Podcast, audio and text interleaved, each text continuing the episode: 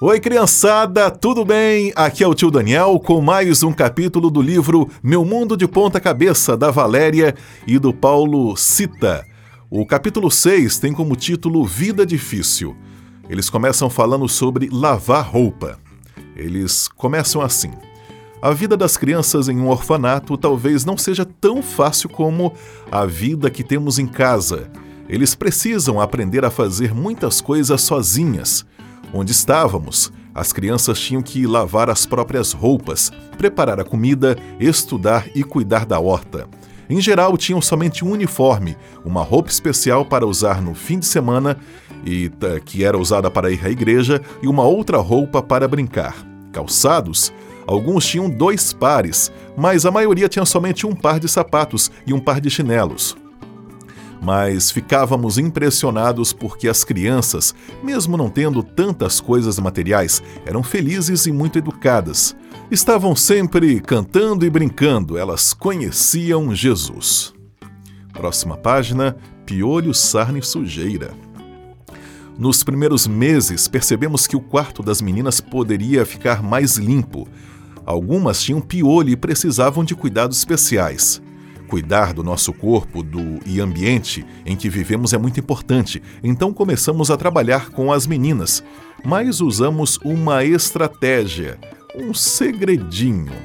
Qual era a estratégia? Próxima página. Toda noite antes eh, de as meninas dormirem, a Valéria fala: comecei a contar a história de como o Paulo e eu e nos conhecemos. As meninas amam histórias de amor. Cada noite, continua aqui a Valério Paulo contando, contava uma parte da história e no meio da semana anunciei que, mais para o fim da semana, o Paulo visitaria o dormitório para contarmos, a Valéria contando aqui, né, juntos o fim da história. Então tudo deveria estar bem limpo e organizado para recebermos um visitante. E tem uma foto aqui é, do casal com as crianças, com as meninas. É, o texto continua, eles continuam contando aqui na primeira pessoa. A ideia foi ótima. Na sexta-feira, durante o dia, as meninas limparam tudo. À noite, antes de elas dormirem, contamos como foi nosso casamento. Elas estavam tão felizes com a história e nós, super felizes com os novos quartos. Parecia outro dormitório. Próxima página. Sem choro. Uma noite depois que as crianças foram dormir, ficamos conversando sobre a dura realidade da Índia. E lembro, a Valéria contando, que comecei a chorar. Mas naquele momento também percebemos algo importante. Não tínhamos viajado tão longe para ficar chorando pelas crianças. Estávamos ali para amá-las e trabalhar com elas. A partir daquele dia, sentimos uma paz tão grande e uma força vinda de Deus para continuar nosso trabalho. Próxima página aqui, é, com outros olhos. Eles continuam o texto da seguinte forma: Percebemos que, de alguma forma, algo estava mudando em nossa mente.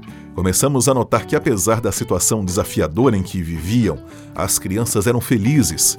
Durante o tempo todo, elas brincavam e cantavam.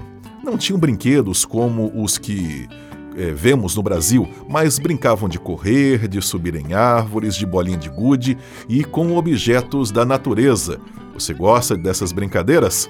Não gosta, tem que brincar, tem que brincar. Menos tela e mais brincadeira de exercício. Aí tem foto das crianças aqui brincando, com uma legenda, com a seguinte legenda. As crianças amavam ficar com a gente. Na verdade, percebemos que, mais do que brinquedos, elas queriam a companhia dos adultos. E no livro é, tem até um, um, um QR Code para você acessar com o seu celular. Se você tiver o livro, acesse a página 53. Esse foi o capítulo 6. Um abraço para você e até a próxima!